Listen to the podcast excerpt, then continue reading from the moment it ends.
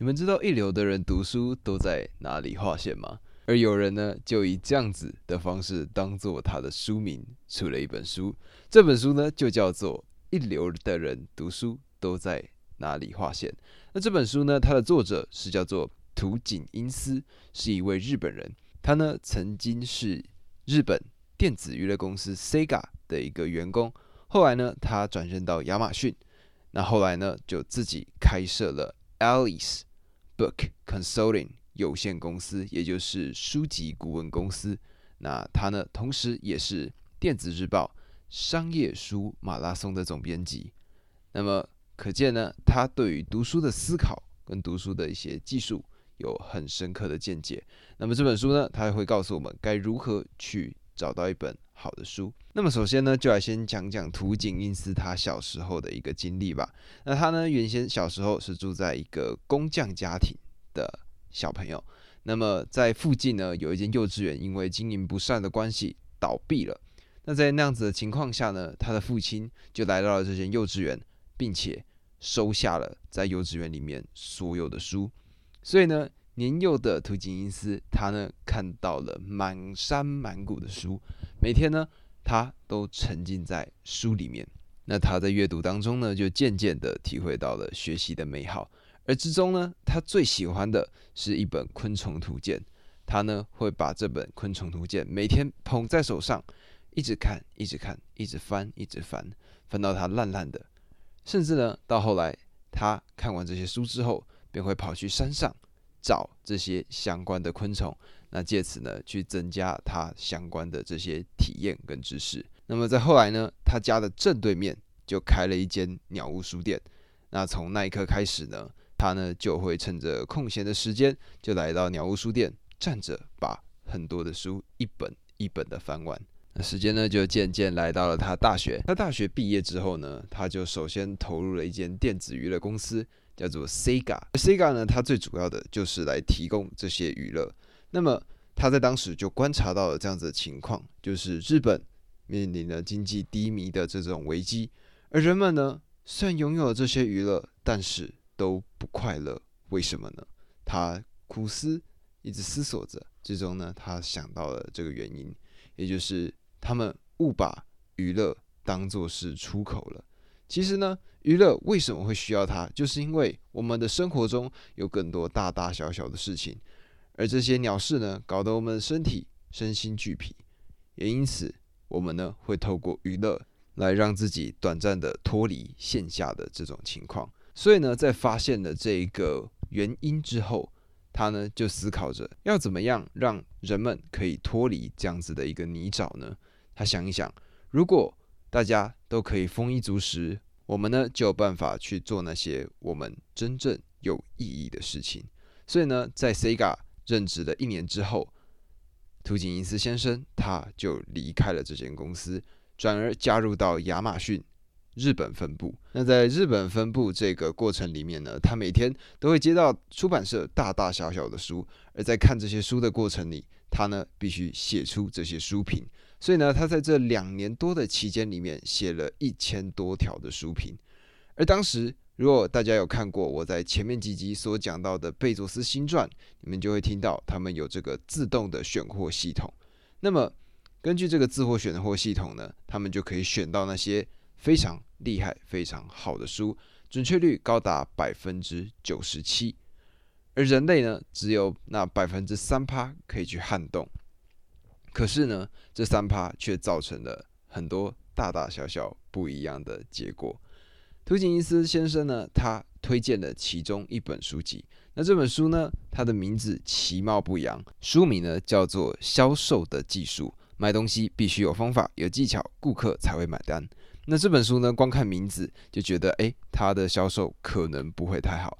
但是呢，经过了图景因斯先生他的一系列行销手段方法之后，这本书超过了原先亚马逊他们这些分析系统所做出来预测。这本书的销量比原先预期高出了整整十倍以上。而这个时候呢，电脑他们呢却开始做出了分析，他们把同期或者是历史以来的这些卖出这么多量的书来做一些分析，最后呢找到说，哦，是因为这些这些，所以导致他有办法卖出这样子的量。但是呢，他其实是没有办法做到预测的。而这个时候呢，图景因斯先生他就渐渐理解到了人类真正的价值。人类真正的价值呢，就在于我们是制造原因而非结果。我们呢是去找到那些厉害的部分，而不是透过机器来做运算。所以这一次的行销活动呢，他就发现了原来原来人类选书这件事情是多么重要的一件事情。所以呢，他便离开了亚马逊，成立了他自己的公司 Alice 书本顾问公司。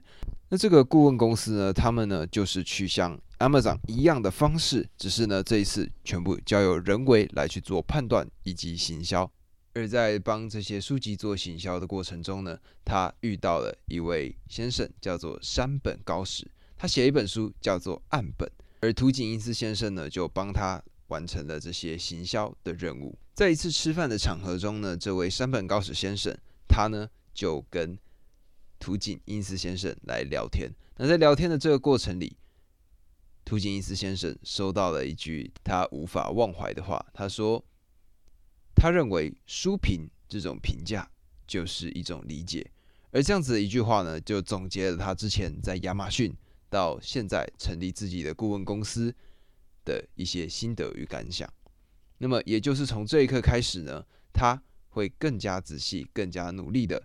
去寻找那些好的书籍，而其中呢，最经典、最厉害的，就是近藤麻里惠所写的《怦然心动的人生整理魔法》系列。那这个书籍呢，在日本跟美国畅销了将近百万本，并在全球呢有超过四十个国家的翻译出版。而这个呢，就是他对于书籍的评价得到的良好的结果。那么在这之中呢，也跟我有点相关，因为这是一个说书的频道，他呢提到了所谓的滤镜。那什么是滤镜呢？滤镜就是我们观看事情的角度。那么每一个说书人对于一本书的重点肯定会有所不一样，因为我们每个人有我们自己的经历，有我们自己的生活，有我们自己所经历过的大大小小的事情。所以呢，我们在看到一本书的时候，就可以用我们的视角。用我们原先所拥有的知识体系去为你们分享出不一样的书，而这个就是选书最特别、最厉害的地方。那么，在这本书里面呢，他一一的帮我们解释了要怎么样去读书，怎么样去画出一条好的线。那么，首先呢，就来到一个最基本、最重要的一个部分，也就是为什么要读书。有些人会说，读万卷书。不如行万里路，没错，这一点我非常的可以去理解。也就是这些书终究只是我们所看到的，真正行动的还是有落差的。但是这就要反问一个问题了：我们这辈子有多少的机会可以看到孔子呢？又或者我们这辈子有多少机会可以看到，例如说拿破仑、成吉思汗、亚历山大大帝，或者这些厉害的人物？而这些人，他们的思想不只是影响了他们当代的人，他们的思考模式影响了他们后世的所有的人们。我们现在呢所学习的，可能都是他们当时所建构出来的知识架构。所以呢，为什么讨论到要读书这件事情，就是因为读书，他们可以帮我们增加所谓的差异。我们目前的技术没有办法做时光机飞到当时孔子的年代，但是如果我们透过《论语》，我们呢就可以理解到。他们对于儒家的理解是什么？那我们应该怎么样透过儒家的方式，让自己变成一个更好的人？或者，我们可以透过文字的记载，看到当时富兰克林他是怎么样透过自己的方法，从原先一个默默无闻的小子，变成美国这个国家建立的一个最重要的推手。那么，透过读书，我们呢就可以看到很多我们这辈子可能没有办法经历到的事情。那这个呢，让我想到的是贾伯斯。贾伯斯呢，他曾经在接受一个访谈的时候，他是这样说到的：他说，为什么这些内向的人他们这么热爱阅读呢？因为其实阅读是一个可以让我们增加体验的方式。有些人他们一辈子可能就在研究这么一件事情，那他将这一件事情写在书本上，他透过写作的方式传递给我们。而这些是他集了一生的精华。而我们只要花简简单单的两三百块钱，或许我们就可以买到一本还不错的书。而我们可以短短在不到十个小时的时间里面，看到这些人他们经历了一辈子的事情。所以，透过各种不一样的体验，我们呢就可以增加我们自己的见识与见闻。而至于为何要读书的第二个重点呢，也就是在于你在跟别人谈话的过程里面，就会有更多的话题可以聊。因为呢，我们其实平常生活是有限的，我们大部分的时候呢就是身边的事情。但是呢，如果今天遇到了一些专业的话题的时候，而你刚好又看过相关经验、相关知识的书籍，那么你在人群中，你呢就有发言的权利，因为呢你对这些东西的理解，让大家会愿意听你说的话。那么听久了，自然而然的，你呢在这群人群中就会有一个很特别的定位，很特别的存在。这个呢就是我认为读书的第二个好处。那么我们在理解完读书到底有什么样的好处之后呢，那来到了下一个问题，我们到底要怎么样选书呢？书中呢，它提供了十一个很好的办法。那么在提供办法之前呢，首先要先理解一个很重要的心法，也就是教育它的原则并非为了迎合，而是为了改变。什么意思呢？其实教育最重要的重点就是让我们去跳脱我们自己的舒适圈。我们在阅读的情况中，就是让我们。继续的去学习，继续的进到下一步。所以呢，选书的道理也是如此。我们呢，不是去找那些符合我们胃口的书，而是去寻找那些我们可以进步的好书籍。那么书中，图景伊斯先生他提供了十一招。第一招呢是提到说，经理人类的书，作者要挑创办人或者是中心工程。那为什么这么说呢？因为这些人呢，他们是实实在在的去经历过公司内部的状况，他们当时是如何做判断、如何去做决策、如何去行动的。在书中我们可以看到他们的经验，而那些旁人呢所写下来的实事记录呢，其实并没有办法代表什么。而最主要的，透过他们本人所写出来的文字，我们看到了，才有办法去学到更多的东西。第二个部分呢，则来到了。作者简介，第二个步骤叫做从作者简介分辨有没有本事。那么这个呢，就是讲到一些，例如说啊，英文被称为叫做 gurus，也就是呢一些号称为大师的人们。就是说，以我为例子好了，我呢如果要找一些好的书籍的时候，我打开这本书，看到作者的界面的时候，我会去看的是哦。他呢，如果是教授，尤其呢，他写的又刚好是他同个领域的内容，例如说，他如果是心理学的，那他刚好又是心理学教授，而且呢是在世界上有名的这些心理学系，那么我呢就会花更多的时间愿意去看，因为呢这是他们内部专家所研究出来的内容。而相反的呢，有些他们会打着是什么，例如说哈佛讲师，或者是哈佛顾问。或者是史丹佛什么什么什么，他们会打着一个头衔，但是呢，这个头衔往往是虚的。这个头衔它没有办法让我们看到我们真正需要的东西。为什么这么说呢？因为其实任何人都可以到里面去做演讲。所以说，客座教授、企业讲师这种东西呢，基本上都不要太相信他。那么再来到第三个步骤，第三个步骤呢是作者要选一流的变态。那什么是一流的变态呢？这个让我想到的是一个纪录片。这个纪录片呢是讲一位非常厉害的日本的米其林三星主厨，他的名字呢叫小野二郎。那他呢现年已经是九十八岁了。那但是呢他还是得到了这样子的一个荣誉。他呢在寿司界是一个非常非常厉害的存在，对于细节的要求。可以说是非常苛刻的一个地步。他呢，甚至会在做梦的时候梦到自己在捏寿司。那么，如果这样子的人，他呢写了一本捏寿司的秘诀，那可想而知，他一定是用了自己的全身心去写出这样子的一个作品。所以呢，这种书是可以选择的。那么，就来到第四个，第四个呢是别向顾问学实作。为什么这样说呢？就是。这些顾问呢，他们往往只是从旁边的角度看进去，他们呢并没有办法在单个行业里面单个类别里面做出真正的贡献。所以呢，如果是顾问所选的书，那就尽量不要。而第五个要点呢，则是别挑门外汉写的书。那么这个呢，就像是，例如说法学家去谈英文，日文专家谈两性情爱，前职棒选手谈其他的运动，这些东西呢，都不是他们自己的专业领域。所以呢，当我们在听到这样子的内容的时候，不要去选择它。那么第六个要点呢，则是不要被书名欺骗。因为呢，我们站在这些出版商他们的角度去思考这件事情，其实我们就会发现，为什么他们要把书名取得这么耸动？因为呢，他们唯有透过写出这样子的书名，才有办法让人们愿意花时间去看。所以呢，看到书名的时候，我们可能只是被吸引过去，最重要的呢，还是必须去看它里面内容，还有作者到底是何方神圣。那么第七点呢，则是选有专有名词较多的书，在各行各业呢，他们都有自己所谓的行话，他们呢在这些行业里面都有自己的一些专门的用语，而这些用语呢，如果是用在书籍上的话，我们呢便可以看见他们在这个行业里面内部所使用的一些真正的相关知识，而这些东西呢，则是他们这些专门类别的人所写出来的，所以呢，如果看到了，就有机会。是一本好的书籍。第八点呢，就是如果前几页就值得划线买了。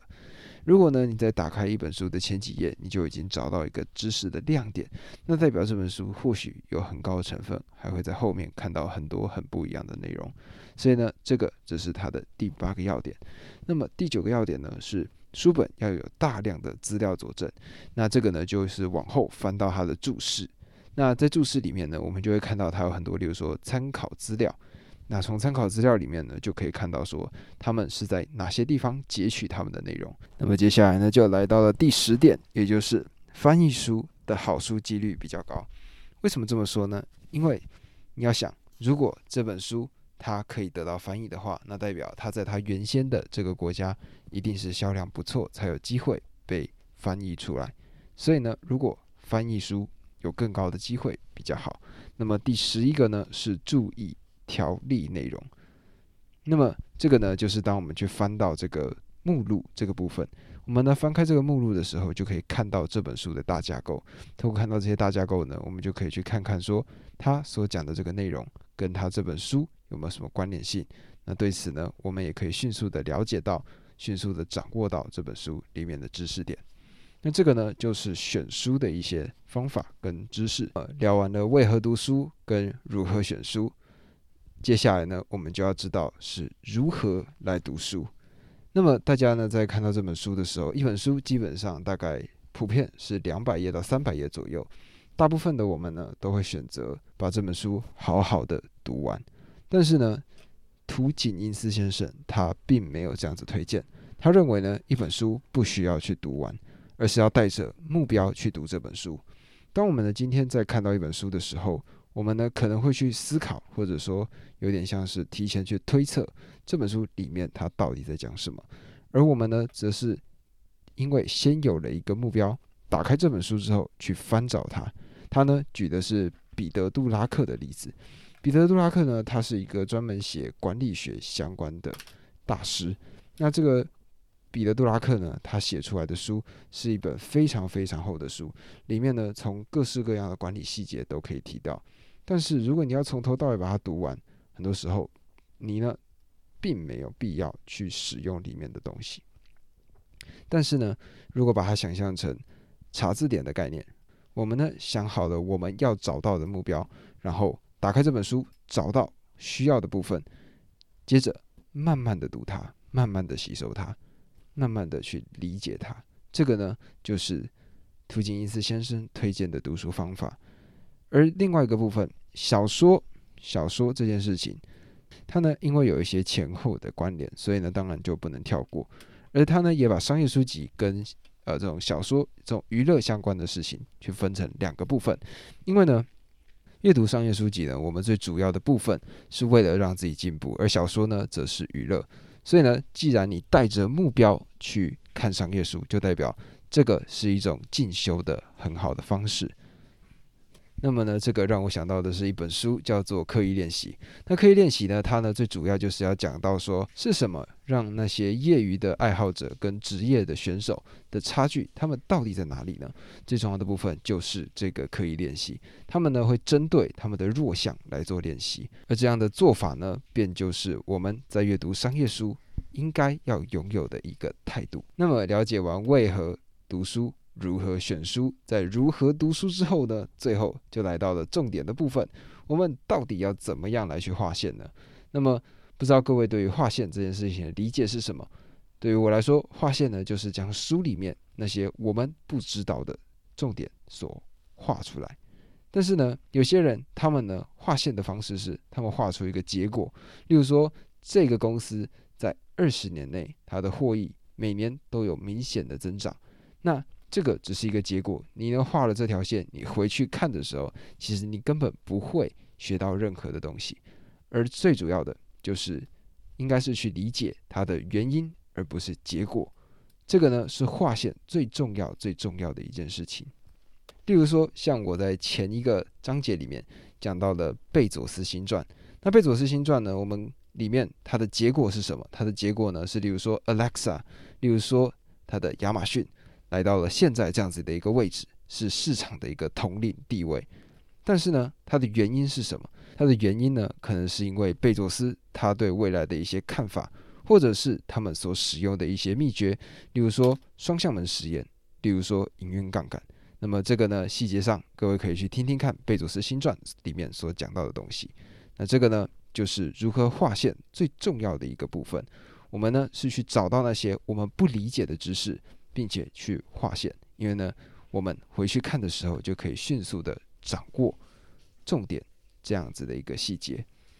那么最后呢，图金因斯先生他呢在他的书中讲到了这样子的童年经历，他的父辈呢是维修人员，那当时呢他们就在比较好的人家里面去帮人家维修他们的东西，那他呢因为小时候没有地方去嘛。所以呢，他就跟着他的父亲一起来到了一户有钱人家修水管。那这个工时非常非常的长，但是呢，屋主在他们休息时间送茶围绕给他们的时候，他们坐的地方不是在屋里，而是在庭院里铺一块草席坐着喝，甚至连房子的外廊都没有让他们踏上。那这个呢，就对小时候的图景伊斯造成了一个非常巨大的影响。那从他那时候开始呢，就渐渐的理解到，要消除阶级差异的方法只有学习。所以呢，从他那一刻开始，他呢便很努力的念书，甚至呢到现在这样子的一个成就。那么这个呢，就是用一个简短简单的方式来让各位理解到这本书一流的人读书都在哪里划线。那么昨天呢，我跟各位说到的是，我们要来讲的是绿灯。由 Matthew McConaughey 所写出来的一本人生回忆录。那么我呢，将会在近期会跟各位来做一个分享，因为这本书呢，里面牵扯到了几个我想要看的一个电影内容。我呢，会想把这个资料做得更加的详实，那让各位呢的收音体验有更好的感受。所以呢，我呢今天跟明天会花点时间，把马修麦康纳 Matthew McConaughey 他所演出的作品稍微看一看，然后。